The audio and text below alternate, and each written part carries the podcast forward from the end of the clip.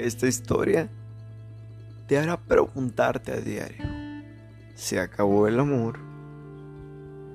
El tiempo nos separa, ya solo queda un pequeño hilo el que nos une. Un hilo tan delicado que si pasara alguien entre nosotros lo rompería. El tiempo empequeñeció ese hilo. Mientras tú sigues pensando que el tiempo es la solución, yo sigo pensando que es la muerte de la relación.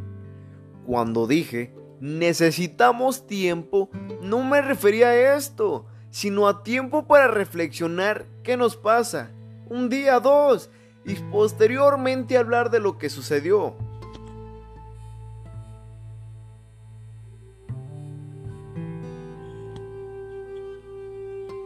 Es muy triste eso.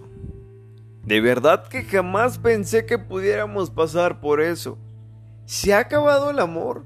No lo sé, pero por mi parte va desvaneciendo a medida de cada discusión, de cada ya hablaremos, de cada conversación sin terminar.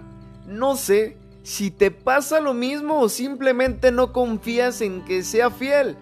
Yo no digo que no te quiera ni que tú me quieras, solo digo que no me quieres como antes, ni te quiero como antes. Tengo otra chica guapísima detrás de mí, pero te espero. Quizás sea estúpido o algo similar, pero te quiero. Siento algo bonito por ti, a pesar de todo, pero esta chica me hace feliz tan solo con un buenos días, precioso.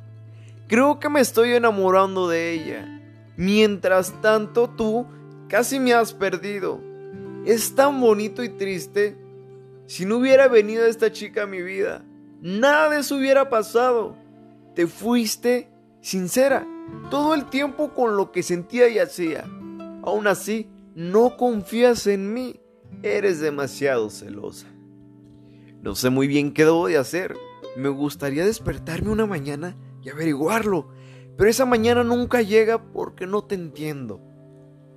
Escribo esta carta para todas las personas que están pasando por lo mismo. Espero lo puedan solucionar. Y si no, aléjense.